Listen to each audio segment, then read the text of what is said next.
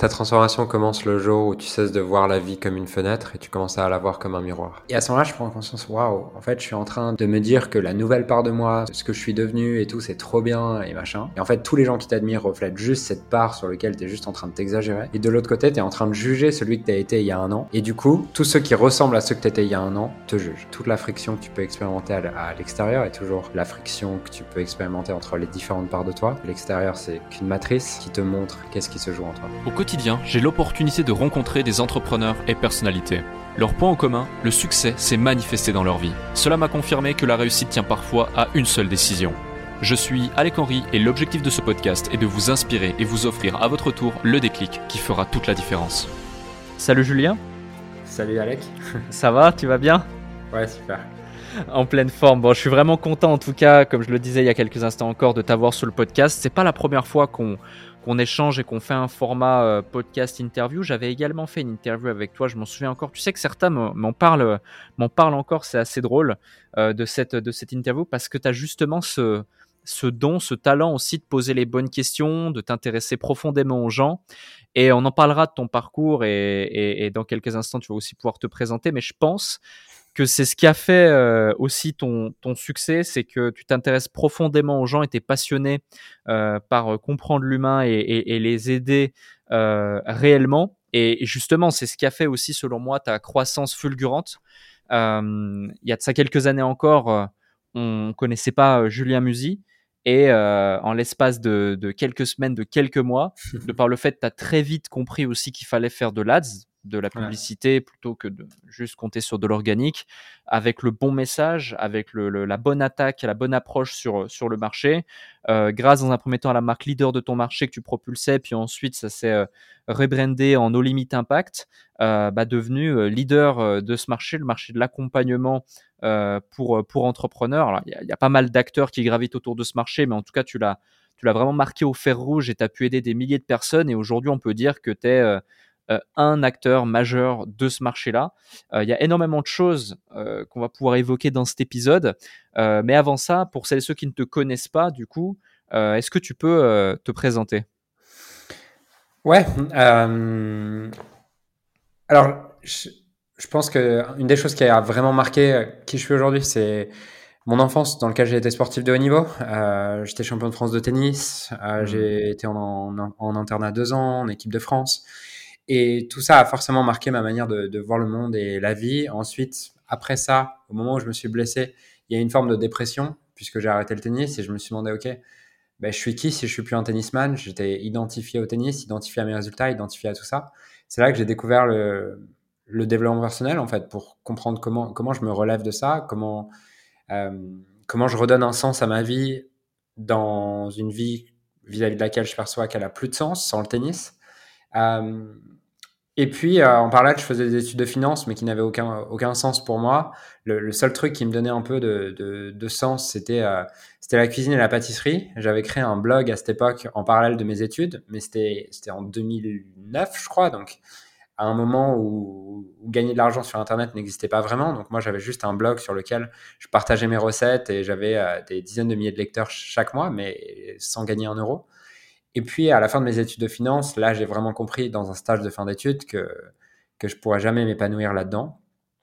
Et c'est à ce moment-là, du coup, que je me suis dit, bah, comment, comment je peux faire quelque chose qui a du sens? Comment je peux avoir une vie professionnelle qui a du sens? Et euh, à ce moment-là, ma passion, c'était la cuisine et la pâtisserie. Donc, je me suis dit, ben, qu'est-ce qu'il y a? Et je suis, qu'est-ce qu'il y a de possible là-dedans? Et c'est là que j'ai découvert Olivier Roland.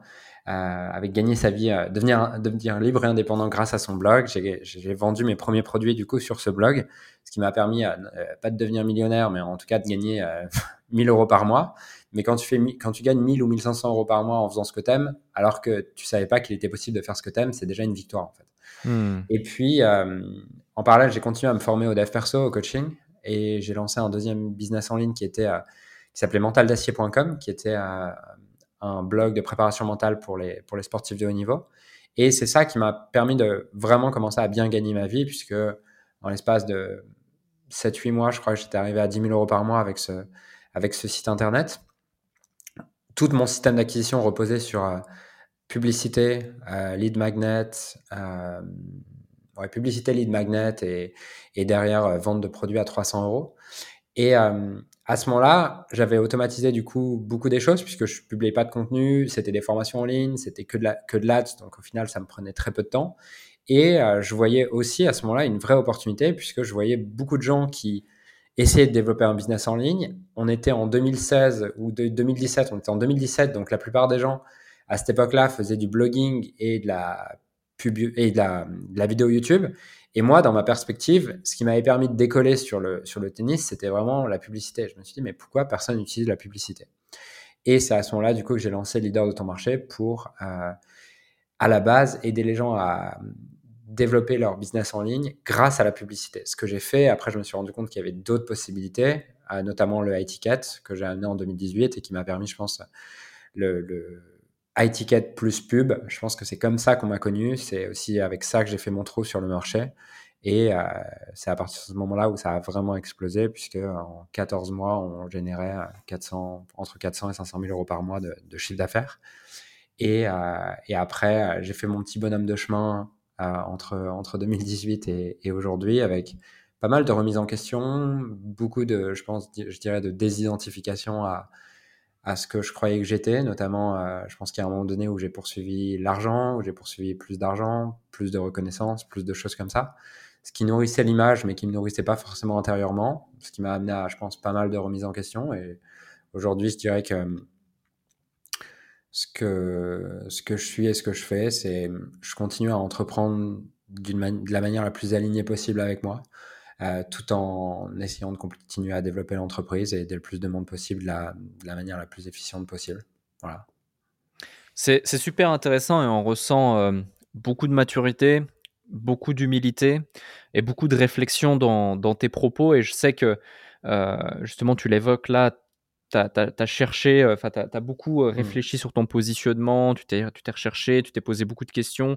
Il m'a même semblé à un certain moment que tu avais fait une sorte de, de pause où tu t'étais retiré de tes business quelque temps pour faire un, voyage et un voyage aussi spirituel avec toi-même pour te poser différentes, euh, différentes questions. Mmh. On va en parler dans, dans, ce podcast. Et il y a surtout un sujet qui est, qui est, qui est assez intéressant aussi, qu'on évoquera tout à l'heure, c'est le fait que tu as amené beaucoup de choses sur le marché. Exemple, euh, la publicité, pub plus webinaire, euh, pub plus webinaire plus high ticket, euh, pub plus closing aussi. Et il faut savoir qu'au moment où toi tu le mets en place sur le marché, il y a très très peu d'acteurs, voire quasi aucun, qui le mettent en place sur le marché en francophonie correctement.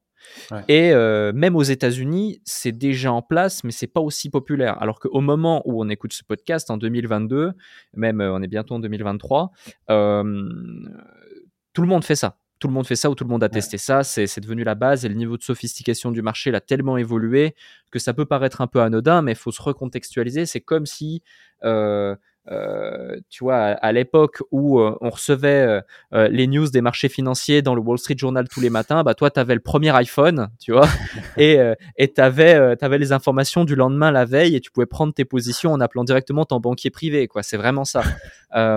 et, et ça, ça t'offrait ça t'offrait un avantage dingue sur le marché. On va en parler de Qu'est-ce qui t'a poussé à mettre en place euh, ça avant tout le monde? Où est-ce que tu t'es formé? Comment tu as, su toutes ces choses et tu as été précurseur et ensuite tu as pu l'implémenter? Mais avant ça, tu me dis une chose très intéressante, c'est la quête de sens. Euh, donc, sportif de, haut niveau, c'est clair que ça te crée un, mindset de dingue. Beaucoup d'entrepreneurs qui réussissent, euh, réussissent très bien dans le sport, ou alors sont d'anciens militaires, ou alors sont des gens qui ont une rigueur qui, est, qui est vraiment de, faire. Mais par contre, rares sont ceux qui vont se poser les bonnes questions et qui vont se dire j'aimerais mettre en place quelque chose dans ma vie pour que ma vie ait un sens. D'où ça te vient euh, cette, euh, cette, capacité à avoir cette, cette réflexion euh, pour te poser les bonnes questions et savoir dans quelle direction tu vas et que cette direction soit la bonne par rapport à toi, tes envies et ton bonheur, ton épanouissement personnel alors, je pense que c'est quelque chose qui a quand même été toujours euh, en moi. Je pense que j'ai toujours été euh, relativement différent euh, par rapport aux autres. Je sais que beaucoup de monde ont la sensation d'être différent, mais en tout cas, je, je l'ai eu aussi. J'en ai pas souffert. Moi, j'ai toujours plutôt été content d'être différent des autres. Et j'ai toujours posé un regard, à mon avis, différent sur la vie que la plupart des gens. Pour, je pense qu'on peut l'expliquer assez facilement euh, à travers différents événements. Bien sûr, c'est une interprétation, mais euh, par exemple, à ma naissance, moi, j'ai pas vu ma mère pendant. Enfin, déjà, j'ai jamais, jamais vu mon père de ma vie. Euh, et pendant le premier mois, j'étais j'étais malade, donc j'étais pas en contact avec ma mère. Donc, je pense que ça, c'est des choses qui, qui, qui shape un peu ta vie et ton regard sur le monde. À deux ans, j'ai une de foudroyante, qui, ce qui fait que à la crèche, par exemple, j'ai été le, sur toutes les personnes qui avaient ça, j'ai été le seul survivant. Et je pense que inconsciemment, il y a plein de moments où j'ai choisi la vie euh, et qui m'ont amené dans un parcours différent. Tu vois, j'ai sauté une classe, j'étais, j'allais pas à l'école comme les autres avec le tennis, euh, j'allais pas au sport, j'allais pas à la musique, j'allais pas à l'art plastique très tôt. Donc j'ai toujours eu des chemins, on va dire, euh, différents avec un besoin de sens ultra important. Euh, et je faisais, par exemple, sur le tennis, je me souviens très bien de ce moment où j'étais en pôle France, j'étais en équipe de France, mais j'étais le seul à ne pas vouloir être joueur professionnel. Tous, c'était leur rêve. Moi, je voulais juste jouer au tennis et être avec les copains. Euh, donc, je pense que je pense que j'ai toujours eu ça. Euh, je pense aussi que, en général, le, le, cadre, je pense, tu l'as par ton, par le masculin, par ton père. Moi, j'ai eu la chance. Aujourd'hui, j'ai envie de dire ça. J'ai eu la chance de ne pas avoir eu de père, ce qui m'a donné, je pense, une forme de, de j'ai pas, j'ai rien à prouver à personne. J'ai pas besoin d'être reconnu par mon père sous une forme et euh, qui m'a donné une forme de certaine liberté dont je peux créer ma vie. J'ai aussi toujours ressenti beaucoup d'amour de, la mère, de ma mère et, euh, un amour inconditionnel de ma mère. Je pense que tous les parents disent ça à leurs enfants de bah, moi je veux juste que tu sois heureux et peu importe ce que tu fais. Mais je pense qu'il y a des parents qui le, y croient plus ou moins. C'est-à-dire que tout le monde le dit, mais je suis pas sûr que tout le monde le pense vraiment. Et moi j'ai toujours senti une sincérité à 110% de ma mère de bah, en fait, je veux juste que tu fasses ce que tu aimes et, je m'en fous en fait de ce que, tu deviens à partir du moment où tu fais ce que tu aimes. Donc je pense que c'est énormément de facteurs qui m'ont amené dans ce besoin de sens, mais voilà ce que j'ai identifié. Ok, c'est euh, super intéressant. Et euh, est-ce que, euh, parce que tu vois, dans le sport, j'imagine que tu étais très bien positionné, tel que tu me l'avais déjà évoqué, en mode compétition, volonté d'être numéro un et autres. et dans le business, tout de suite, j'ai ce sentiment que cet esprit de compétition aussi t'a permis de te hisser là où tu, là où tu étais. compte tenu du fait que tu es quelqu'un de très intelligent qui se pose beaucoup de questions sur lui-même et sur son comportement.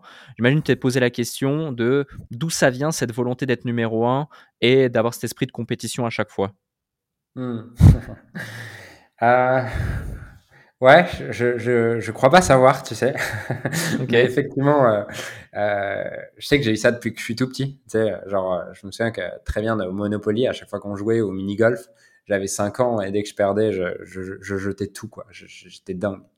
Et ouais, j'ai toujours eu ce, désamour de perdre. Euh, je déteste perdre. Ce qui m'a amené du coup, ce qui a le, revers de la médaille, le, bon côté de la médaille, c'est que du coup, euh, bah, tu trouves des solutions à beaucoup de choses. Le revers de la médaille, c'est que tu peux arriver à jouer des jeux qui sont pas les tiens. Et j'ai récemment euh, eu un client qui m'a posé une question que j'ai trouvé hyper intéressante. Il m'a dit, Julien, si on se parlait dans 20 ans, ça serait quoi le, le challenge que tu me dirais qui a été le challenge récurrent de ta vie? Et je lui dirais, et euh, je me suis dit, waouh, c'est une super question. Au moment où il l'a posé, je me suis dit, ok, en fait, j'ai l'impression que le thème récurrent de ma vie et, et le challenge récurrent de ma vie, c'est c'est de me retrouver à jouer à un jeu qui me plaît, finalement me rendre compte que je peux gagner ce jeu et tout faire pour gagner ce jeu en oubliant que le but du jeu était de m'amuser à la base et que je suis juste rentré mmh. dans un jeu qui m'amusait pas. Et ça, je l'ai fait dans le tennis, tu vois, en, en arrivant à un moment donné à 15-16 ans où je prends plus aucun plaisir à jouer au tennis, mais j'ai un une telle envie de gagner, de rester le numéro en français et tout ce qui va avec que, que c'est pas une option pour moi d'arrêter. Je pense que je l'ai fait dans l'entrepreneuriat, à jouer un jeu euh, où, euh, où, où je compare mes chiffres avec, euh, avec d'autres personnes et du coup j'ai envie de gagner. Et c'est vraiment en off, on disait, euh, on disait un truc, tu me disais un truc, tu me disais euh, moi, je me suis. Les gens nous voient concurrents, mais tu me disais que tu nous voyais pas concurrents. Concurrent. Mhm. c'est vrai qu'aujourd'hui, je me vois pas comme ça, mais moi, je me suis vu concurrent avec toi en 2018. Hein. Hmm, ok. Et, et je me souviens, je me souviens de ce dîner à, à, Londres où à un moment donné, tu me partages tes chiffres sur, sur ton coût. Euh, je crois que c'était ton coût par appel. J'en souviens encore, tu, payais tes appels, je crois, à 55 ou 60 euros. Et nous, à l'époque, on les payait à 120. Et derrière, je rentre le lundi, je me dis, putain, les gars, Alec, il, a des calls à 55 euros, faut qu'on fasse quelque chose. Faut qu'on, faut qu'on paye nos calls moins cher parce que sinon on va perdre le marché. Donc, euh, j'ai quand même ce truc compétiteur qui m'emmène dans, des endroits effectivement qui, qui sont plus ceux qui ont du sens. Et je pense que c'est effectivement un des paradigmes que je dois réintégrer en moi, c'est comment je, j'arrive à utiliser ce, ce côté compétiteur tout en gardant du sens et sans, sans, sans me perdre dans, dans, dans, dans cette compétition. Quoi. Ok, ok, ok. Ouais, non, c'est clair, c'est clair. Voilà, là, du coup, je viens d'apprendre qu'en plus de t'avoir payé un bon steak, je t'ai donné des insights sur le marché et, je t'ai motivé pour aller chercher des, des leads moins chers. non, c'est top. Euh, ok, et, et, justement, tiens, c'est drôle, là, on, on, passe dans la phase euh, business aussi. C'est, tu vois, je reviens sur le, sur le sujet. Nous, euh, bah, tu parles de 2018. C'est vrai que euh, moi, j'ai pas que je te dise de bêtises. Ouais, c'est en 2018 j'ai commencé à être dans le mood infoprenarial. J'ai lancé le consultant en 2018. Mmh. À la suite de quoi, fin 2018, ça commençait à, à très bien marcher. On a commencé à acquérir de la visibilité. 2019, c'était l'année euh, de tous les records où j'imagine toi aussi, il y a eu de, il y a eu une grosse mmh. ascension et, et ouais, c'est vrai que c'est là, je pense qu'on s'est vu à Londres et on se, et on se, ou c'était peut-être en 2018, peu importe, mais on se suivait un petit peu et on avait un positionnement qui était, moi quand même, je trouve assez différent parce que moi j'étais très, euh, en tout cas, je me percevais comme tel, très cartésien, très limite. C'était l'époque où les gens pensaient que j'étais pas humain, j'avais pas de cœur, j'étais un robot, je mangeais, je buvais de l'huile le matin, on changeait mes boulons et puis j'avançais. Et, et, toi, tu avais une communication, tu sais, très euh, beaucoup plus euh, humaine, euh, où, où, tu mettais au, centre de ta communication justement euh, peut-être euh, le bien-être euh, et les résultats au service de ta vie et non ta vie au service de tes résultats. Même si finalement l'outil utilisé et le chemin emprunté étaient sensiblement similaires et que bah, il n'y avait pas une qui était meilleure de l'autre. On a tous les deux eu de très gros résultats, tous les deux eu des dizaines, des centaines de success stories, tous les deux eu des gens qui étaient contents, des gens qui l'étaient moins, des gens qui disaient qu'on était des génies, d'autres euh, euh, des, illusionnistes ou, quel terme approprié on pourrait utiliser. Mais c'est intéressant. Et, mais dans tous les cas, un truc qui est certain, c'est que on était parmi les premiers à utiliser certains types de stratégies sur le marché francophone, en tout cas, et qu'on a marquer ce marché en l'éduquant massivement autour de tout ce qui est la formation en ligne, l'ADS, les webinaires, le call et le high ticket.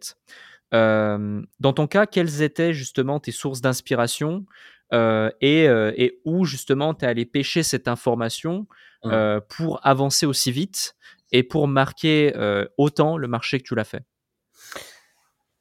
Ouais, alors je pense, effectivement que je suis pas un génie, j'ai juste été un bon modélisateur. Euh, dans, toute cette croissance en 2018, puisque euh, moi, mon inspiration à cette époque-là, elle est très euh, traffic and funnels et Sam Ovens. Enfin, je pense pas avoir réinventé la roue. Je pense juste avoir pris ce qui marchait aux États-Unis et l'avoir apporté en France et avoir exécuté correctement tout ça, quoi. Hmm. Ok.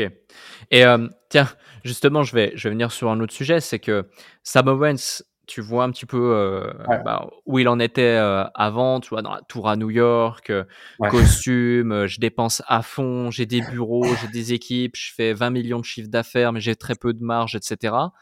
Et ensuite, il a eu une sorte de, de, de pause, si on veut, mmh. et il est revenu en mode baba cool, à vivre dans une forêt avec un gosse, deux chats, les cheveux, les cheveux aux épaules.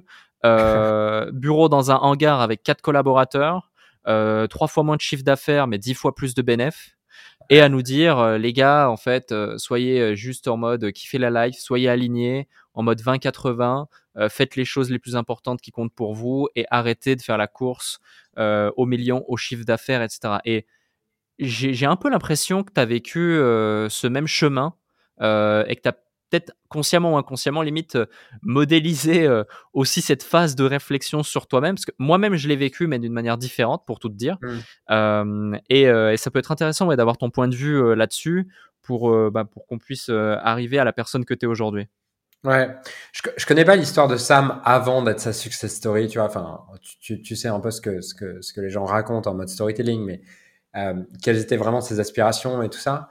Euh, moi, je dirais que c'est plutôt. Euh, c'est pas exactement la même chose dans le sens où euh, ce, que, ce que je poursuis aujourd'hui, ce que je, ce que je valorise aujourd'hui et voilà, ce que je suis aujourd'hui, je pense que c'est ce que, ce que j'étais il y a 4-5 ans avant que je me perde.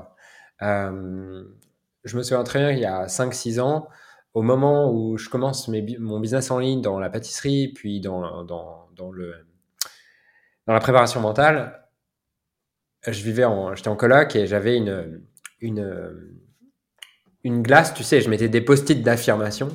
Et, et, mon post-it et mon rêve à ce moment-là, c'était, euh, je me disais, je veux être un, je veux être un modèle d'amour, de sagesse et de gratitude pour le monde. Donc hmm. cette aspiration, elle était déjà là et j'avais pas, j'avais pas de post-it qui disait euh, je veux euh, devenir multimillionnaire, je veux euh, x y z. J'avais juste ce post-it qui était mon, mon, but ultime d'être un modèle d'amour, de sagesse et de gratitude pour le monde. Et je pense juste derrière que je me suis comme perdu justement en m'identifiant avec, en m'identifiant avec, je pense pas Sam Ovens, mais plus Traffic and Funnels par exemple, ou, ou Margot à un moment donné c'est que moi j'ai une qualité, un défaut, c'est que quand je me fais coacher ou que j'apprends chez quelqu'un, bah, je suis une éponge. Sauf que quand tu es une éponge, tu prends les conseils, mais tu prends aussi les valeurs de la personne. Et, euh, et du coup, j'ai pris les valeurs de, de certaines personnes qui n'étaient pas forcément les miennes, euh, et je me suis un peu perdu du coup dans ce chemin. Alors que euh, mon intention, c'était juste de, de, faire ce que j'aime, d'évoluer moi, d'apprendre à me connaître, d'apprendre à, m'aimer, à grandir et à aimer les autres, tu vois. Et je pense que je me suis un peu perdu dans, des métriques qui n'étaient pas vraiment les miennes. Mmh. Est-ce que tu peux nous en dire plus justement sur là où tu t'es perdu? Ouais, bah, là où je me suis perdu, c'est. Je pense que je me perds. Ouais, je me suis perdu en. Avril-mai, en fait, le, en avril-mai 2018, ça a commencé là. Ça a commencé au moment où je me suis mis des objectifs de chiffres très précis un temps donné. Typiquement, bah, dans six mois, je veux qu'on fasse 300 euh, 000 euros par mois. Et comme j'ai une tendance, je pense, comme beaucoup de performeurs, à quand je me mets un objectif à être un peu obsédé, bah, ça devenait le seul but, tu vois. Et derrière, j'ai fait la même chose en je veux être euh, millionnaire en cash à 30 ans. Je me suis rendu compte, ah non, en fait, je peux le faire à 27 ans. Ah, en fait, je peux le faire à 26. Ah, puis en fait, je peux être multimillionnaire. Et comme je suis un performeur, bah, en fait, c'est agréable d'avoir des objectifs qui sont très mesurables. Et si tu veux des objectifs mesurables, prends des objectifs d'argent, tu vois, ça facilite le truc. Euh, sauf que j'ai complètement oublié la partie de. Eh, rappelle-toi, rappelle-toi ce que tu voulais quand tu as démarré, en fait. Quand tu quand as démarré, tu voulais juste euh, euh, faire ce que tu aimes, kiffer tous les matins. Tu n'avais pas l'objectif d'être obsédé pour gagner un jeu dont t'en as rien à foutre. Parce que la réalité, c'est que je suis je suis quelqu'un qui, qui, en plus dépense très peu d'argent. Tout à l'heure, tu me demandais c'est comment la Suisse? Le premier truc que je t'ai dit, c'est cher. Et même en Suisse, euh, en vivant en Suisse, je dépense euh, peut-être, allez, 3500 euros, 4000 euros, 4000 francs suisses à tout casser, tu vois. Euh, et du coup, tu vois, tu continues à poursuivre plus d'argent alors que tu n'en as même pas besoin. Et il y a un moment donné, tu regardes derrière, tu te dis, mais, mais, mais qu'est-ce que je foutais, quoi? Pourquoi je poursuis cet objectif, en fait? Mmh. C'est super intéressant, euh, super intéressant d'avoir ton point de vue et justement, qu'est-ce que qu'est-ce que tu foutais? Qu'est-ce que pourquoi tu poursuivais cet objectif? Est-ce que tu as trouvé la réponse? Euh, c'est une bonne question. Euh,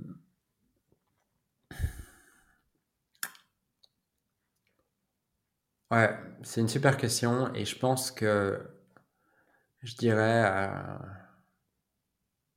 Ouais. Je dirais que dans le fond, j'ai toujours eu l'impression d'être. Euh, j'ai jamais été quelqu'un de très populaire, tu vois. Euh, J'étais pas, pas la victime qu'on tapait, mais socialement, je me suis toujours trouvé un peu euh, comme euh, euh, en décalage avec les gens. Et j'ai l'impression, tu vois, que le, le, succès sur Internet, avec l'argent, la visibilité, tout ça, c'est un peu le seul truc, enfin, c'est un peu la première fois où j'ai eu l'impression de devenir quelqu'un, tu vois, hmm. de devenir quelqu'un qui est apprécié, qui est aimé. Et je pense qu'une fois que tu as commencé à nourrir l'image comme ça et à goûter à ça, c'est dur de revenir en arrière et, de perdre tout ça. Et je pense que tout ça, c'est vraiment inconscient. Hein, mais mais, euh, mais aujourd'hui, c'est la réponse la plus juste que je peux donner. C'est vraiment cette idée de, de ça m'a fait devenir quelqu'un et j'avais peur de perdre tous les avantages qu'il y a à devenir quelqu'un. Ouais, c'est euh, intéressant et merci pour, euh, pour ce partage et, et aussi l'humilité que ça nécessite d'oser euh, d'oser en parler et s'ouvrir. Et un autre point, c'est, tu vois, on monte, on monte, on monte, on monte, on monte, on monte, mais jusqu'où finalement? Et il y a un truc qui est intéressant, c'est que moi, il y a, y a, vraiment... alors, tu m'as toujours épaté dans ta, dans ta croissance et dans ce que tu faisais, etc. Franchement, c'est top et tu fais partie des, je te le dis honnêtement, mais des rares acteurs euh, dans le monde du, business en ligne, qui plus est business en ligne MMO entrepreneurial, que, euh, que je respecte et que j'estime profondément. Il y en a, allez, ça tient sur les doigts d'une main. Pourtant, il y en a beaucoup. Euh, et de par, de par d'une part ta vision, tes valeurs et les résultats en plus que tu as pu apporter à tes clients. Mais un truc qui m'avait qui m'avait marqué et dont je me rappelle, c'est qu'à un moment donné, bon, j'ai plus les détails et autres, mais on va dire que tu avais une boîte, j'image vraiment la chose, tu avais une boîte qui faisait de l'accompagnement et mmh. tu t'es associé avec deux autres individus, mmh. un qui faisait plus du closing, mmh. Levi en l'occurrence, si on peut le citer, et, euh, et, euh, et David. Euh, Vedin, qui sauf erreur, euh, qui lui faisait plus la partie marketing webinaire. Et ouais. je sais plus comment tu avais structuré ce deal-là et autres, mais j'ai le sentiment qu'il y avait la structure mère, la structure clé qui était au centre, qui était du coup ta structure, leader de ton marché, et c'est là que c'est devenu nos limites impact sauf erreur. Ouais. Et euh, tu avais soit racheté ces boîtes, soit intégré ces boîtes dans un écosystème ouais. et tu t'étais associé. Et, euh, et, je me suis dit, ah ouais, donc là, il passe le next level, il passe la seconde. Euh, c'est plus juste des business units qu'il y a dans sa structure avec des collaborateurs, c'est carrément, il vient absorber et englober comme une stratégie de grand groupe euh, ces, euh, ces, ces, différents, ces différents segments du business qui sont indispensables au scaling euh, pour aller encore plus loin. Et là, il est plus seul. Mais ils sont plusieurs. Parce que moi, tu vois, j'avais ma vision où on était deux, ouais. avec Amine plus du coup notre équipe. Et toi, tu étais ouais. seul et tu avais déjà voilà, gravi, gravi les échelons et, et, autres. Et là, je me suis dit, ah ouais, là, ça va pas rigoler. Comment ça t'est venu d'une part et euh, comment ça t'est venu d'une part et de l'autre côté aussi euh, bah, quelles sont les leçons euh, qui, ont, qui, qui, en découlent finalement? Alors je sais pas si mmh. aujourd'hui vous êtes encore associé la structure a, a changé ou c'est toujours la même chose mais ça peut être intéressant ouais, d'avoir ton point de vue là-dessus Yes. Alors, c'est marrant parce qu'avec le recul, euh... avec le recul, je pense que tu as vraiment joué un rôle là-dessus. Euh... tu le sais pas, mais moi, moi j'admire beaucoup ta, ta, vision entrepreneuriale. Je pense que, euh... ouais, je, je t'ai toujours trouvé différent aussi de, de ce qui. T'as jamais eu la vision que infoprenariale. Tu as toujours, je pense, eu des, des euh, visions beaucoup plus grandes et euh, et cette notion d'intégration, c'est enfin cette vraiment notion de structuration de, de groupe en fait. Et quand les, les, deux trois fois, ouais, les deux trois fois où je t'ai entendu parler de ça, je me suis dit waouh putain, il, il, à un autre niveau lui. Et euh, et, et, je pense que ça m'a ouvert l'esprit aussi sur, ce qui était possible à ces endroits-là. Euh, et moi, moi, j'ai pas cette intelligence-là. Je pense que j'ai une autre forme d'intelligence, mais j'ai pas l'intelligence que tu as à cet endroit-là. Et euh, du coup, ce que, ce que tu vois en disant waouh, là il passe la seconde. Moi, j'ai un peu fait en fonction de, de, mes ressentis et tout. Il n'y avait pas une vraie stratégie euh, derrière. C'était, ça s'est un peu fait par hasard dans le sens où euh, on arrive début 2021. Ouais, on arrive début 2021. Franchement, j'en ai marre. J'ai un peu l'impression que ça fait ça fait deux ans que je fais la même chose où euh, je, suis un peu le directeur marketing et les directeurs marketing que je recrute, ils sont nuls. Les, que la vente, c'est pareil, j'en ai marre de, le faire moi-même et tout ça. Et j'ai ce truc où j'ai euh, créé à 50-50 euh, une entreprise qui s'appelle, euh, sur laquelle on vend un produit qui s'appelle One Sheet Loser avec, avec Levi. Et un jour, je lui dis, vas-y, tu peux pas m'aider sur, sur coacher l'équipe de vente, parce que j'en ai vraiment marre de coacher l'équipe de vente. Tu veux pas le faire à ma place? Et tout ça. Et puis après, on se dit, OK, il faut mettre les ressources au, au, service des clients. Et puis finalement, on arrive à une discussion où c'est chiant de devoir toutes les une semaine se dire bah comment combien tu me factures pour ça et tout ça. Et, il me dit en fait le truc le plus juste, ça serait ça serait sûrement que que tu récupères les parts de tout, que tu rachètes tout et comme ça on se pose plus la question. Et moi je peux vrai là où on a besoin de moi plutôt que de se séparer. Ah bah il y a leader closer d'un côté, il y a no limit impact de l'autre et tous ces trucs là. Et c'est à ce moment-là du coup que je lui fais une proposition de écoute bah voilà je te rachète toutes tes parts et comme ça on a un écosystème qui est plus grand. Et dans les trois mois qui suivent, du coup, on, valide ça. Et dans les trois mois qui suivent, euh, ça, ça m'enlève tellement une épine du pied d'avoir de, Levi qui va que, que je n'ai plus à m'occuper du closing à aucun endroit, que j'en entende plus parler et que j'ai vraiment quelqu'un de, de, un entrepreneur dans un entrepreneur dans l'attitude, tu vois, qui prenne en charge tout ça. Et à ce moment-là, je comprends, je fais waouh, putain, il y a une telle différence entre travailler avec quelqu'un que tu formes parce qu'il est moins bon que toi et tu dois toujours le superviser, ou travailler avec quelqu'un qui est vraiment meilleur que toi, qui est plus engagé que toi sur le sujet. Je me dis, putain, en fait, il me faudrait la même personne sur le marketing. Il faudrait euh, tous les directeurs marketing jusqu'à maintenant, en fait, ils venaient parce que pour mes compétences et ils voulaient obtenir mes compétences et ils étaient moins bons que moi.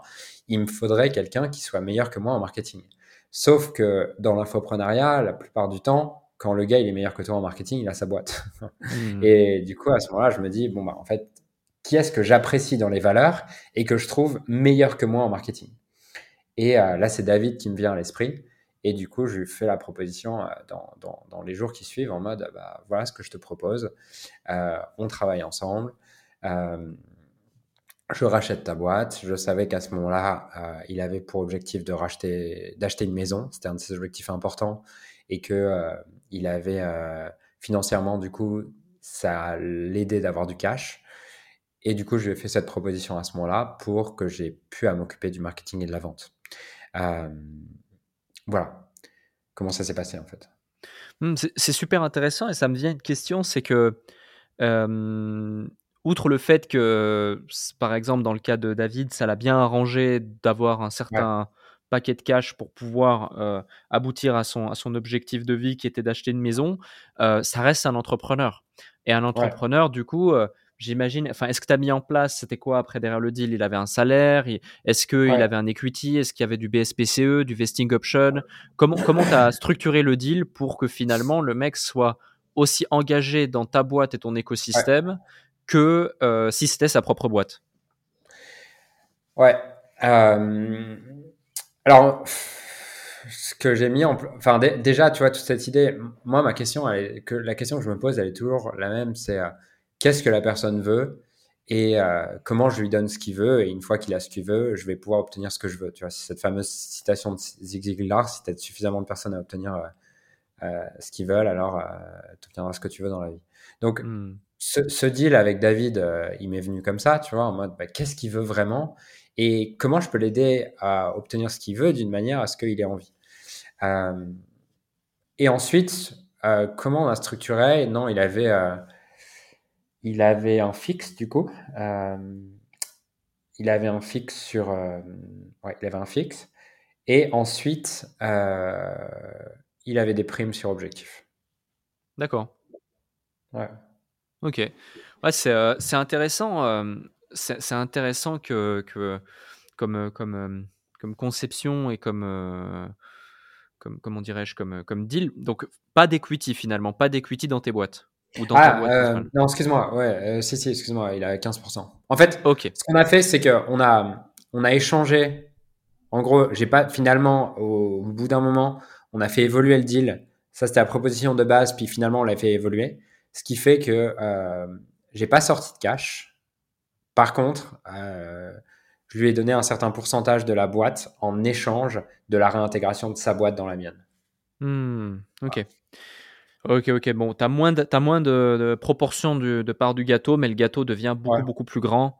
Ouais, Joins-toi à moi et puis on, va conquérir le marché ensemble. Très intéressant. Après, en vrai, c'est un peu aussi une situation de confort dans le sens où euh, je fais pas plus d'argent que sans lui. Euh, donc, il n'y a pas un plus gros gâteau.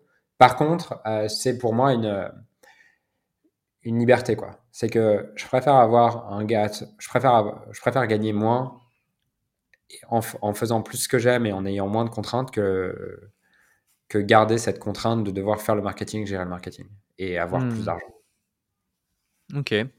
Euh, à, un moment donné aussi, je te voyais vraiment, comme tu l'évoques là, voilà, la course au, au, trophée euh, entrepreneuriaux et, et même, euh, il me semble à un moment donné, tu voulais faire évoluer ou tu l'as fait évoluer avec certains clients, tes coachings, euh, vers une sorte de, de, de prise d'equity auprès de certains. Est-ce que je me trompe ou est-ce que tu as, aussi testé cette, cette voie-là? Est-ce que tu continues dans cette voie? Est-ce que tu as arrêté Ouais, je, je l'ai fait. je l'ai fait, j'ai arrêté. Euh, parce que, enfin, pour moi, je pense que ça aussi, c'était juste de l'ego en mode, euh, bah, j'ai plein de boîtes, les gars. Euh, mais dans la réalité, je trouve que ça change la relation. Moi, moi, j'aime être un coach en fait. Enfin, je, suis un, je suis un passionné de coaching pur, même pas de consulting ou quoi, mais de, de, coaching. Le coaching a changé ma vie. J'ai fait une, plus d'une dizaine d'écoles de coaching. La, compétence du coaching me passionne, la relation de coaching me passionne. Et euh, bah, c'est sûr que quand tu es associé avec la personne et tout, tu deviens associé avant d'être un coach. Euh, et c'est pas forcément ce qui me nourrit. Euh, donc euh, voilà, je me suis rendu compte que ça c'était juste aussi un truc d'ego pour être encore plus quelqu'un. Parce que maintenant je suis plus quelqu'un à travers une boîte, je suis quelqu'un à travers dix boîtes. et que du coup il y a un moment donné où quand j'ai pris conscience de ça, je suis revenu en arrière sur tous les deals. Quoi. Mmh. Ah, c'est intéressant. Tu, sais, je pense que je viens de mettre le point sur une de nos grosses différences. c'est que euh, tu adores le coaching. Ouais. Je déteste le coaching. moi, moi, tu vois, on me dit t'es coach, je dis non, moi je suis consultant. J'aime faire du consulting. J'aime arriver, zoom in dans la boîte, zoom out dans la boîte, zoom in sur l'entrepreneur, zoom out sur l'entrepreneur, les équipes, etc dire, OK, tu fais ça, tu fais ci, poser les bonnes questions, grâce à ces bonnes questions, avoir les bons éléments, la bonne data, donner les bonnes réponses, donner les différents conseils qui sont nécessaires pour aller chercher la performance. Et j'ai toujours fonctionné comme ça. Alors que le coaching, c'est l'opposé même. la base du coaching, c'est voilà, tu, poses les bonnes questions pour que finalement, euh, ton client puisse trouver les réponses de lui-même parce qu'il les a déjà à l'intérieur de lui. Et c'est souvent ce qui va débloquer les choses. C'est pour ça qu'au fond de moi, peut-être, je te considère jamais comme concurrent, mais plutôt comme complément, parce que euh, une de mes plus grosses frustrations que j'ai encore aujourd'hui d'ailleurs dans cette industrie, et c'est pour ça qu'aujourd'hui les débutants, je n'aime plus les accompagner, je ne les accompagne plus moi-même, mais c'est des gens de l'équipe sur entrepreneurs.com qui les accompagnent, c'est euh, que je sais qu'on donne les bonnes stratégies, tout comme je sais que tu donnes les bonnes stratégies, mais les gens ne les appliquent pas ou les appliquent pas comme ils devraient. Et du coup, ce dont ils ont besoin à ce moment-là, c'est pas de conseils, c'est de coaching. Parce que c'est de, d'avoir une vraie transformation, une vraie transformation identitaire. Euh, parce que ce qui fait la différence entre ceux qui réussissent dans une formation en ligne, et ce quelle qu'elle soit, et ceux qui échouent, bah, c'est pas le contenu et les vidéos, ils ont les mêmes. Mais c'est la façon dont ils vont le percevoir et la façon dont ils vont l'appliquer. Donc, c'est leur identité, c'est la, la, personnalité qu'ils ont et c'est individuel. Et à ce moment-là, je pense que pour changer les gens, tu as besoin de coaching. Du coup, c'est pour ça que moi, j'aime tant accompagner des gens à haut niveau. Euh, parce qu'en général, ils ont déjà fait le travail mental ou une bonne partie du travail mental nécessaire pour performer et ils ont juste besoin que moi j'arrive et que je leur change quelques éléments dans la recette, quelques ingrédients, quelques petites euh, réglages dans la machine pour exploser, aller chercher des plus gros scores. Et, euh, et, et, toi, c'est, c'est, il y a de ça, mais il y a aussi et surtout la dimension coaching et je pense que c'est ça qui fait notre différence aussi. Ouais, je, pense, je pense qu'on a, on a, on a en commun une intelligence des systèmes voilà, on, sait facilement, je pense, tous les deux voir ce qui bloque dans un système. Je pense que par contre, tu as une intelligence entrepreneuriale plus développée que la mienne parce que euh, bah, ça te passionne davantage. C'est-à-dire que moi, une entreprise pour une entreprise, je m'en fous un, peu, tu vois. Et je pense que toi, t'aimes vraiment le l'entrepreneuriat pur. C'est-à-dire le, le, fait de développer une boîte, ça te passionne. Le fait de mmh. voir comment on développe une boîte, ça te passionne. Euh, et de mon côté, ce que mon côté, j'ai plus, je pense, une, sensibilité, tu vois, de, au niveau de la psychologie, de l'énergie de la personne, toutes ces choses-là. Donc, je pense qu'on se retrouve sur les systèmes. Euh, on se retrouve sur les systèmes. Par contre, on n'a pas, on n'a pas forcément la, la même euh, cause qui nous passionne. T'aimes prendre l'entreprise et du coup, je pense que ça te donne une force dans les stratégies, dans qu'est-ce qui est possible pour cette entreprise que moi j'ai pas. Et moi, je vais plus aller voir. Euh, Qu'est-ce qui bloque chez, chez l'individu, effectivement? Euh, Parce qu'on ne regarde pas le monde de la même manière et on n'a pas les mêmes vies, je pense, à, la base. Mmh. Ouais, totalement. Totalement. Et euh, Un, autre sujet tout autre, c'est j'ai vu récemment, tu as fait un, voyage, même plusieurs voyages, même au milieu de la, de la forêt amazonienne ou je sais pas où. c'est ça, non? Ouais. En fait, effectivement. En fait, tu vois, en gros, j'ai vu dans tes stories, tu vois. Genre, j'ai vu tes stories, je t'ai vu au milieu des forêts amazoniennes à vivre avec un, un, mec de la forêt et autres et partager les leçons de vie que, que, que, ça te donnait. Et voilà, matin, merde, j'ai bu de l'eau qu'il fallait pas, je suis pas bien, etc., euh, etc. Mais t'arrivais à, à justement avoir plein de leçons de tout ça. Et moi, tu sais que c'est un peu un rêve, entre guillemets. Moi, j'ai vraiment envie de, un jour partir comme ça au milieu de la forêt et, et voilà, euh, euh, juste euh, me dire, vas-y, je suis, excuse-moi de l'expression, avec ma bite et mon couteau et je dois m'en sortir. et puis découvrir ce que c'est, ce que c'est la vie de base. Ça me rappelle l'armée, tu vois, où, j'ai fait ça plusieurs fois, mais sauf que ça reste cadré, tu vois, c'est pas si sauvage que ça. et je voulais savoir, toi, bah, qu'est-ce qui t'a poussé euh, à, faire, euh, à faire ce voyage? Dis-nous en plus sur ce voyage, qu'est-ce qui t'a poussé à le faire? Et qu'est-ce que euh, ça t'a appris finalement lorsque, lorsque tu es rentré? Ouais, alors c'est pas c'est pas ultra sexy, mais en fait en fin février, je me suis séparé de, de, mon ex et puis franchement en mars, j'étais un peu au fond du trou par rapport à ça. Et puis un jour, je me dis juste, enfin, je prends conscience que plus que la relation, euh, ce, que, ce qui me rend triste, c'est pas d'avoir perdu la relation. Ce qui me rend triste, c'est d'avoir perdu les projets euh, qu'on avait ensemble dans la relation. Euh, on avait les projets de faire un tour du monde, on avait les projets de, de, voyager, de faire des choses comme ça et tout. Et, je me suis dit, mais en fait, j'ai pas envie d'attendre d'avoir une, une femme dans ma vie pour vivre la vie de mes rêves. Et, et à ce moment-là, du coup, je me suis dit, ok, c'est quoi les trucs que tu avais envie de faire? J'avais envie de faire aller une marche, une, une retraite en, une retraite en marche, euh, en marchant pendant, euh, pendant cinq jours à Sydney. J'ai booké mon, mon, truc. Derrière, j'avais envie de faire une retraite euh, d'ayahuasca dans la forêt en Amazonie. J'ai booké mon truc. Et du coup, effectivement, j'ai eu un mois de juin où je suis parti. je suis parti à Sydney. Derrière, j'ai été donc j'ai été faire cette marche, cette retraite, cette retraite à Sydney. Derrière, je suis parti au Pérou pour faire un voyage, on a été dans la forêt, tout ce qui, tout ce qui allait avec, on a vu un chaman et, tout ça. Et euh, ce que ça m'a appris, bah, en fait, tu sais, ce qui est marrant, c'est que quand je suis au milieu du voyage, quand, je, quand, quand je suis, quand, quand j'ai atterri au Pérou, mais même déjà un peu à Sydney, euh, j'avais qu'une envie, c'était de revenir travailler. et je me suis dit, waouh, en fait, ce que j'apprends, c'est que je kiffe vraiment travailler et que c'est pas juste un conditionnement j'aime ça, j'ai envie de contribuer et j'ai envie de créer, quoi. Voilà ce que ça m'a appris.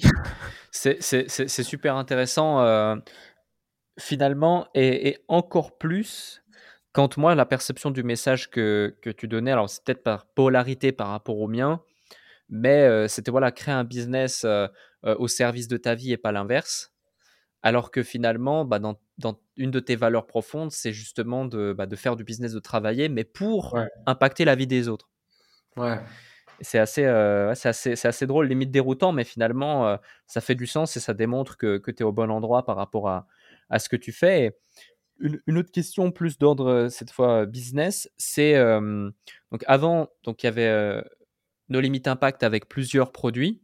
Euh, et, aujourd'hui, il y a toujours nos limites impact, mais euh, on en parlait tout à l'heure, il, y a un seul produit avec un seul positionnement. Euh, je ne sais plus son nom, c'est quoi? Croissance harmonieuse Croissance harmonieuse, Voilà, croissance harmonieuse, merci. pourquoi le choix de t'établir sur ce, terme-là déjà, croissance harmonieuse? Et deuxièmement, pourquoi un seul produit alors que tu as la capacité d'aider tous les entrepreneurs, si tu le désires, en tout cas de, zéro à, je dirais, euh, parce qu'après c'est d'autres structurations et, et, d'autres complexités, mais de zéro à un million d'euros par mois, en tout cas assez, euh, assez aisément. Alors, euh, bon, croissance harmonieuse, je pense que ça, ça reflète un peu mon évolution et mes prises de conscience, puisque il y a sous une forme c'est les mêmes clients qu'on va servir, conserver dans Limitless Scaling, tu vois. Juste euh, le non Limitless Scaling, forcément, par rapport à tout ce que je partage depuis le début de cet épisode ou ailleurs, euh, ça avait plus forcément de sens. Euh, pourquoi, vouloir scaler sans limite, en fait et, et j'avais envie, du coup, aussi de, de pouvoir changer le nom du produit, changer l'intention du produit et vraiment marquer ce changement d'intention vis-à-vis de la croissance, tu vois. Donc, on va dire que croissance harmonieuse, c'est une forme d'évolution de, de, notre produit Limitless Scaling qui est au service d'entrepreneurs qui génèrent déjà au minimum 100 000 euros par an et jusqu'à 3 millions d'euros par an et qui veulent, qui veulent euh, continuer à développer leur entreprise. Donc, ça, c'est un shift, on va dire, qui est une forme de, repositionnement par rapport à l'évolution de mon système de croyances, de valeurs et de tout ce qui va avec.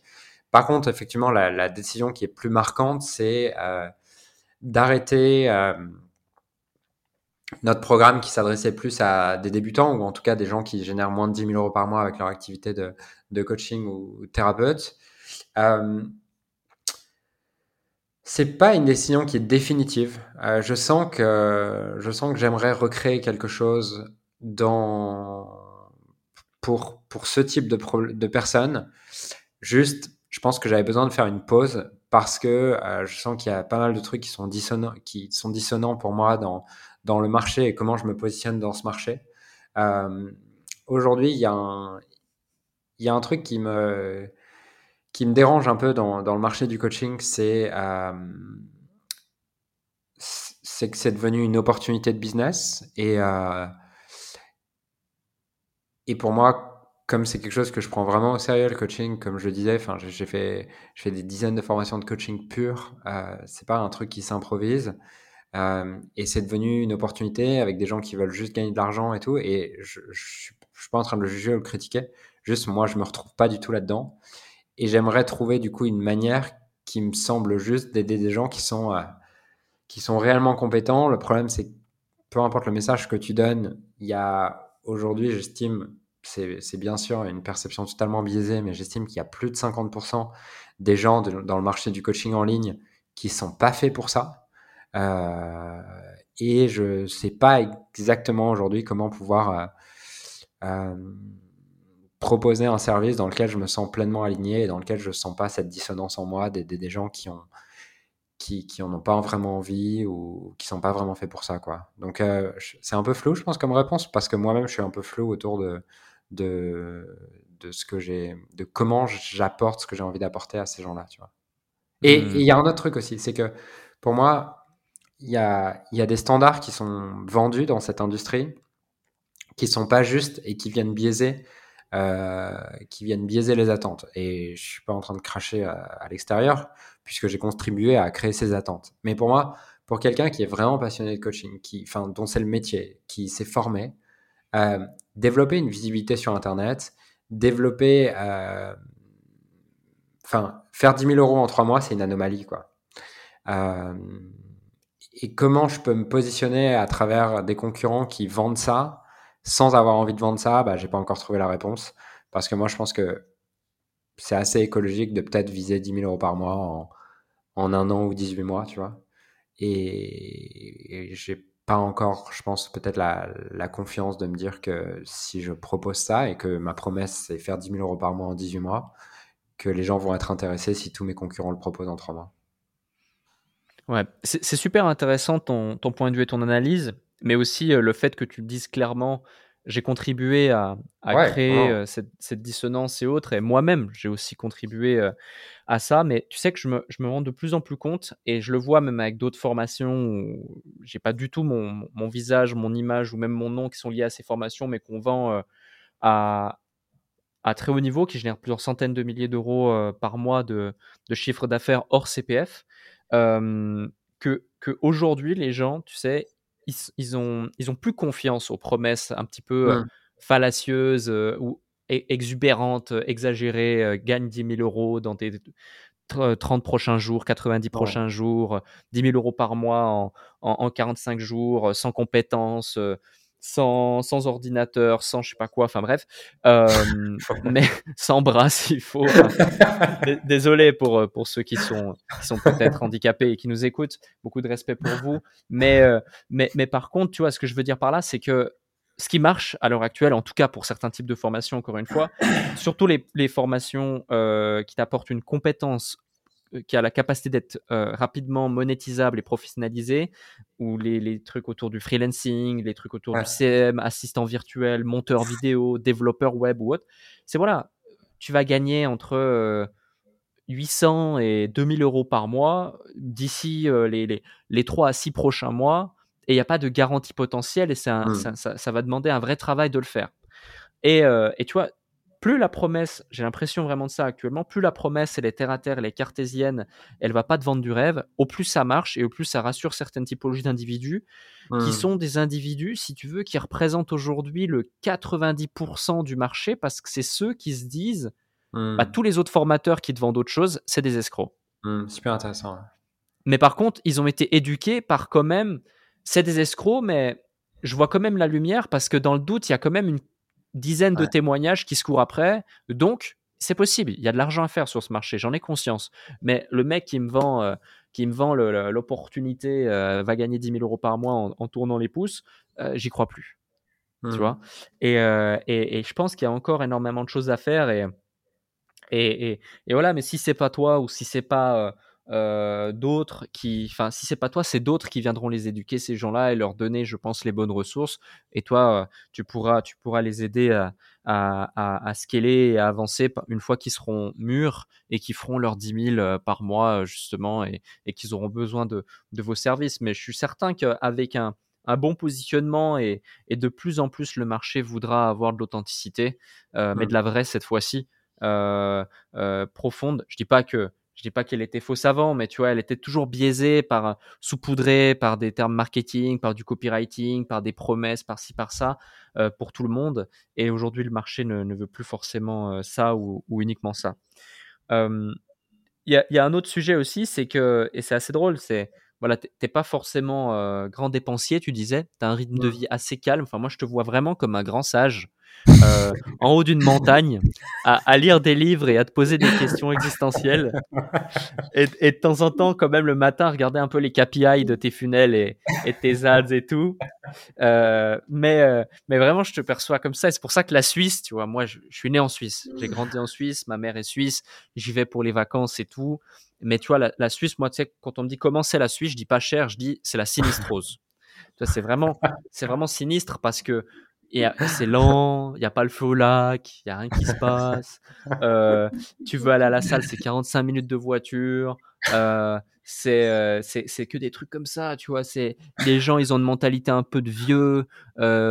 et je vais me faire des ennemis, tu vois. En, disant ça, j'ai plein de clients en Suisse et même je leur mets en place des systèmes. Ils se disent, ouais, mais dans 15-20 ans, il y aura même pas ça ici. Ça un de ouf. mais, mais vraiment, tu vois. Et et, et, je le vois. Et pourtant, j'aime mon pays. Vraiment, j'aime mon pays. J'adore. Il n'y a pas de, de souci. Mais, euh, mais voilà. Et toi, qu'est-ce qui t'a attiré euh, pour la Suisse? Parce que moi, actuellement, j'habite à Dubaï. J'étais en Suisse, j'ai fait Londres, j'ai refait la Suisse. Je suis venu ici à Dubaï. Euh, toi, tu étais à Dubaï. Tu es, parti en Suisse. Dis-nous en plus sur ça et quel est ton, ton, ton, feedback sur tout ça, quoi. Alors, comme je te disais, c'est simple. Hein, c'est juste, je tombe amoureux d'une Suisse et je déménageais, quoi. Ouais, c'était pas, euh, enfin, c'était pas mon choix de base, hein, la Suisse. Et ça l'est toujours pas, tu vois. ça l'est toujours pas. Euh, ça l'est toujours pas. Enfin, j'ai rien contre. Hein. Euh, je trouve juste que le, tu vois, c'est, si on, enfin, je t'ai dit cher parce que parce que un truc est toujours trop cher par rapport à la valeur qu'il apporte, tu vois. Et effectivement, hmm. si, si, si j'étais pas avec, si j'étais pas avec cette fille, je serais sûrement à Paris ou, ou à Paris ou à Nice ou à Bali, tu vois. On va dire que, que c'est plutôt les, les, endroits qui, qui m'attirent. Hmm. C'est intéressant parce que euh, autant Bali et Nice, je peux voir des similitudes, mais Paris, alors pas du tout. Pourquoi le choix de ces villes en particulier? Qu'est-ce qui, qui, fait que tu es attiré par une ville en particulier? Moi, j'adore la vibe de Paris. Franchement, j'adore la vibe de Paris. J'ai vécu pas mal de temps à Paris et, et je me sens vraiment chez moi à Paris, tu vois. Après, les gens, tu sais, souvent, ils crachent sur Paris, mais je pense que Paris, euh, déjà, tu as, as, 20 Paris différents en fonction de dans quel arrondissement tu, tu vis. Ils ont rien à voir. Mmh. Et mmh. deuxièmement, euh, quand tu euh, quand t'as pas trop de contraintes financières ni horaires, bah, en fait, Paris, la journée, c'est incroyable. Je suis d'accord que le week-end, c'est bondé. Mais la journée, c'est incroyable. Quand tu peux, quand t'as jamais à prendre le métro, je pense que j'ai jamais, j'ai, pris le métro peut-être, euh, aller quatre fois en dix ans. Euh, bah, c'est aussi très cool, quoi. Donc, moi, j'adore Paris. Euh, j'adore la veille de Paris, quoi. ok. C'est, c'est intéressant d'avoir ton, ton point de vue.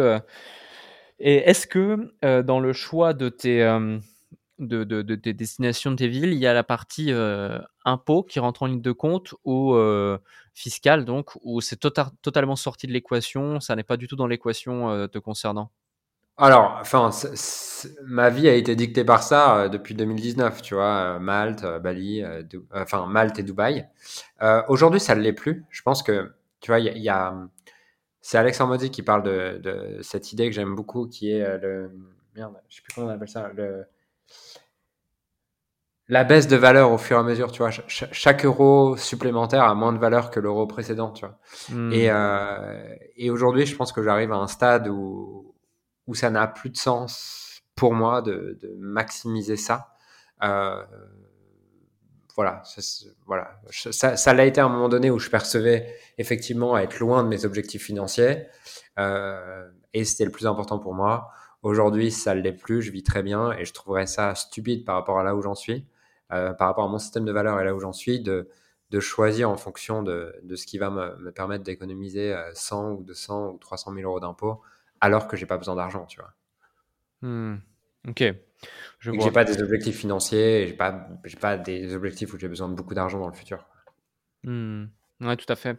C'est vrai que c'est souvent euh, un élément qui, qui rentre de prime abord dans l'équation décisionnaire euh, d'un entrepreneur. Limite, moi, j'ai eu des gens, j'imagine que tu as eu le cas aussi, euh, des gens qui ont un énorme potentiel, mais qui vont pas oser l'exprimer, lancer leur boîte et leur projet, de peur de, de devoir payer de l'impôt. Mais tu as envie de leur dire, mais attends, mais avant de te poser ces questions, déjà, fais de l'argent, quoi, génère de l'argent dans ton truc. Mais euh, ouais, c'est assez fou. C'est assez fou. Et un, dernier sujet avant que je te pose la question que j'adore euh, toujours poser à ceux qui sont présents sur le déclic. Euh, et d'ailleurs, j'en profite, je devrais faire cet appel à l'action bien, bien plus tôt dans le podcast. À chaque fois, j'oublie. Si vous aimez ce podcast autant que j'en ai, j'ai de plaisir à l'animer. Et franchement, sincèrement, ça, fait super plaisir. On a une vraie discussion là ici ensemble. Bah, mettez 5 étoiles sur les, sur les plateformes de podcast et, et, et partagez-le tout autour de vous. D'ailleurs, Julien, il me semble que tu as un podcast aussi, non? Ouais, Ouais, bah d'ailleurs, allez écouter le podcast de Julien aussi, euh, parce qu'il me semblait, euh, il me semblait que tu en avais un. J'ai déjà écouté un ou deux épisodes, j'en ai déjà, j'en ai déjà vu passer. Et je, fais, je fais, des épisodes, de, je fais des épisodes de Grand Sage en haut de ma montagne. Une fois que j'ai checké les KPI, tu sais, je fais les podcasts. C'est ça, parce que les tiens sont solo. En tout cas, ceux que j'ai écoutés étaient solo. Euh, donc, euh, ouais, c'est pour ça. Mais moi, je te vois vraiment en mode grand sage. Euh, la, seule question que je me posais, c'est parce que je sais un peu comment c'est les montagnes là-haut, c'est comment tu fais pour capter le Wi-Fi pour record? Mais j'imagine que c'est en local, donc j'arrête de te charrier. Mais, mais, mais non, non. Plus sérieusement, vous aurez les liens juste en dessous. Et une, une, question plus pragmatique pour ceux qui nous écoutent également, c'est imagine, genre, j'écoute le podcast, je suis dans mon bureau, dans ma voiture ou peu importe, et moi, je fais 10 000, 10, 12 000 euros euh, par mois avec mon business. Euh, tu parlais de système que tu mettais en place pour des business qui font voilà, 100 000 euros, 100 euh, 000 euros à l'année jusqu'à 3 millions.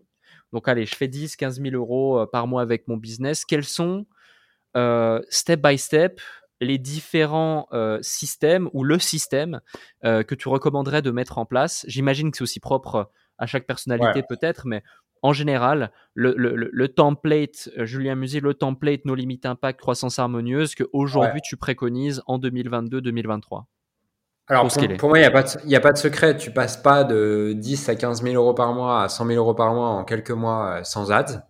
Donc, hmm. déjà, euh, si tu fais pas encore d'ads, je dirais de faire de l'ads. Et ces ads-là, je les enverrai vers euh, je commencerai par tester le système en live si j'ai jamais fait d'ads. Donc, je ferai, euh, je sais pas, un webinaire live ou un 5D challenge live et je mettrai un budget selon ma trésorerie de peut-être 3, 5 ou 10 000 euros pour voir qu'est-ce que ça donne une première fois. Euh, je ferai mes calculs. Donc, 5D challenge ou webinaire, peu importe. En fait, les, deux fonctionnent très bien. Euh, et j'aurai pour objectif, si je mets 5 000 euros, d'avoir au moins un ROI de 3 la première fois. Donc, de faire 15 000 euros de vente. Si je fais 15 000 euros de vente, je me demanderais, en fonction de tout ce que j'ai eu dans le chat ou par mail ou quoi, toutes les objections que j'ai reçues, comment j'améliore mon script. Et derrière, je le retesterai une deuxième fois en faisant toutes les améliorations avec pour objectif de passer sur un ROI de 5. Et je retesterai avec le même budget ou un peu plus. Donc, euh, allez, je remets 5 000 euros de budget. Bah, cette fois-ci, je fais, euh, je fais 25 000 euros de, vente au lieu de, au lieu de 15 000. Ok, très bien, j'ai un ROI de 5. Au moment où je vais l'automatiser, je peux m'attendre à ce que mon ROI baisse. Donc, euh, s'il passe de 5 à 4, ça va. Et j'automatiserai le truc. Je me demanderai du coup comment je le mets en perpétuel bah, à travers un webinaire automatisé ou quoi. Et euh, derrière, je mettrai en place le, de l'ad toutes les semaines, du coup, pour aller vers cet endroit.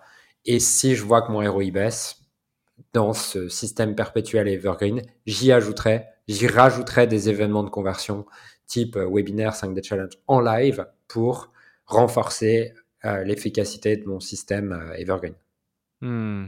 Ouais, super précis, avec bien sûr, selon la, typologie de produit que tu vends, bah, soit de la vente directe, soit du call, voilà. voilà. auquel cas du suivi, de l'amélioration continue, des KPI, et, ouais. je, te, je te rejoins et Finalement, c'est drôle parce que ça fait maintenant euh, 4-5 ans que, que c'est les mêmes stratégies qui fonctionnent, mais avec chaque fois des tactiques qui sont différentes et qui doivent s'adapter au marché. Euh, et, euh, et, la capacité, c'est là aussi qu'on voit un bon entrepreneur, hein, sa capacité à s'adapter à chaque fois au marché et puis être précurseur sur celui-ci. Et je pense que c'est ce qui fait euh, ton, ton, ton, ton, succès d'une part, mais le fait que tu restes parmi les numéros 1 du marché euh, encore, euh, encore aujourd'hui. Donc ouais, non, c'est c'est super, super pertinent et super intéressant d'avoir ton, ton point de vue là-dessus. Et la dernière question qui est vraiment alors une question de grand sage, donc euh, qui, est, super, qui est super adaptée, c'est c'est justement la question que je pose à chaque fois hein, finalement lors des, podcasts, c'est outre les différentes pépites, déclics et autres que tu as que tu as partagé ici dans, le podcast. et j'adore la tournure qu'a pris l'épisode parce que finalement, tu as, tout comme moi, euh, été souvent sollicité pour des échanges, des interviews ou autres. Et euh, je trouve qu'on a pu aborder des sujets euh, déjà beaucoup plus simplement et, avec beaucoup plus de profondeur que, que sur certaines choses. J'avais pas envie de te poser des questions qu'on pose dix mille fois. donc c'est vraiment cool et merci, merci pour ce moment. Mais outre ça, outre tout ce qu'on a pu partager, s'il y a vraiment un truc, que ce soit un enseignement, une citation, un concept, une phrase, Bref, ta, carte blanche, mais un truc qui t'a vraiment transformé d'un point de vue euh, identitaire, tant sur le plan personnel que sur le plan professionnel, que tu as absolument envie de partager à celles et ceux qui nous écoutent. Si c'était le truc que tu devais absolument partager dans cet épisode et que tu n'as pas encore partagé, eh bien, quel est ce, quel est ce concept-là? Quel, est ce truc-là, ta carte blanche Je dirais ta transformation commence le jour où tu cesses de voir la vie comme une fenêtre et tu commences à la voir comme un miroir. Je te donne un exemple pour le, pour le développer. Tu vois, j'ai en, en, juillet, en juillet, j'ai fait euh, quand j'ai fait cette transition là, croissance harmonieuse et, on supprime les autres produits et tout. j'ai pris pas mal cher quand même par les équipes, par les clients. Euh, avec toute une partie des équipes qui étaient en mode waouh, c'est trop bien et tout, et toute une partie des équipes en mode mais Julien, tu fais n'importe quoi, t'as aucun respect pour les équipes, pour machin et tout. Et exactement la même dynamique chez les clients. Et au début, je me suis dit waouh, putain, c'est chiant quoi. Genre, euh, moi j'ai vraiment l'impression de, faire cette évolution pour le meilleur, et, la seule chose qu'on trouve à faire, c'est me critiquer, c'est me juger, tout ça. Et puis au bout d'un moment, je vois que le truc ça pèse pas quoi. Ça dure euh, un mois où c'est le bordel, où j'ai des discussions avec avec les équipes, enfin, devoir gérer du drama, des trucs comme ça et tout. Et il y a un moment donné où je me dis, waouh, enfin, il y a clairement une séparation énorme entre d'un côté le camp des gens qui m'admirent à l'extérieur et le camp qui me déteste vraiment. Et je l'ai jamais vu, je l'avais jamais expérimenté en, aussi proche de moi avec autant d'intensité. Et je me demande, du coup à ce moment-là, je me dis, mais c'est pas possible qu'il y ait cette telle séparation à l'extérieur. Ça reflète quelle séparation en toi à l'intérieur. Et, euh, et, à ce moment-là, je prends conscience, waouh, en fait, je suis en train de, de, me dire que la nouvelle part de moi, ce que, ce que je suis devenu et tout, c'est trop bien et machin. Et en fait, tous les gens qui t'admirent reflètent juste cette part sur laquelle tu es juste en train de t'exagérer. Et de l'autre côté, tu es en train de juger celui que tu as été il y a un an. Et du coup, tous les autres te jugent tous ceux qui ressemblent à ceux que tu étais il y a un an te jugent. Et au moment où je me, dis ça, où je me suis dit ça, je me suis dit, OK, c'est quoi En quoi ça t'a servi d'être celui que tu étais il y a un an? Et première réponse, deuxième réponse, dix réponses, cinquante réponses, jusqu'à au moment où j'ai des larmes de gratitude pour être celui que j'ai été il y a un an. Et il n'y a plus cette séparation en moi. Et au moment où je réintègre ces deux parts de moi, le, le, lendemain, je recevais des messages de clients qui me disaient En fait, merci pour ce changement et tout ça. Et à ce moment-là, la séparation à l'extérieur s'est arrêtée. Et ça, je pourrais te donner des milliers d'exemples. Quand tu regardes, toute la friction que tu peux expérimenter à l'extérieur est toujours la friction que tu peux expérimenter entre les différentes parts de toi. Et au final, pour moi, aujourd'hui, l'extérieur, c'est qu'une matrice qui te montre qu'est-ce qui se joue en toi. C'est super intéressant et merci pour, euh, merci pour ce partage encore une fois. Et, euh, et on en rigole et tout, mais c'est vrai que euh, on peut appeler ça de la sagesse, mais avec un autre terme, c'est aussi beaucoup de sensibilité, tu vois, mmh. que tu as, et ça se ressent. Sensibilité envers les autres, mais sensibilité aussi envers soi-même. Et c'est en apprenant à être sensible et se connaître soi-même qu'on peut davantage mieux connaître les autres et donc davantage les aider. et c'est dans soi-même qu'on peut ensuite aider les autres aussi. Donc franchement, c'est une belle leçon cet épisode pour tous ceux qui l'ont écouté et même pour moi. Donc j'ai vraiment apprécié cet échange. Et, et, du coup, bah, je te remercie Julien. Et puis j'ai hâte. Moi, je reviens bientôt en Suisse. Enfin bientôt, je reviens dans dans un mois et demi en Suisse pour les fêtes de Noël. Donc peut-être qu'on se croisera en du de montagne euh, ensemble, avec plaisir. Ou sinon, quand tu viens à Dubaï euh, pour, euh, pour avoir un peu d'air chaud, tu es le bienvenu et puis on pourra continuer ces échanges avec grand plaisir. Yes, merci beaucoup Alec. Et moi, je te le redis, j'admire toujours ton, ton, ton intelligence entrepreneuriale, ta capacité à avancer et, et, ta capacité à rebondir, tout ce que tu mets en place. Et bravo pour tout ça. Et continuer à, écouter ce podcast. Je pense qu'il y a beaucoup de richesse entrepreneuriale qui en ressort. Merci à toi. À très bientôt.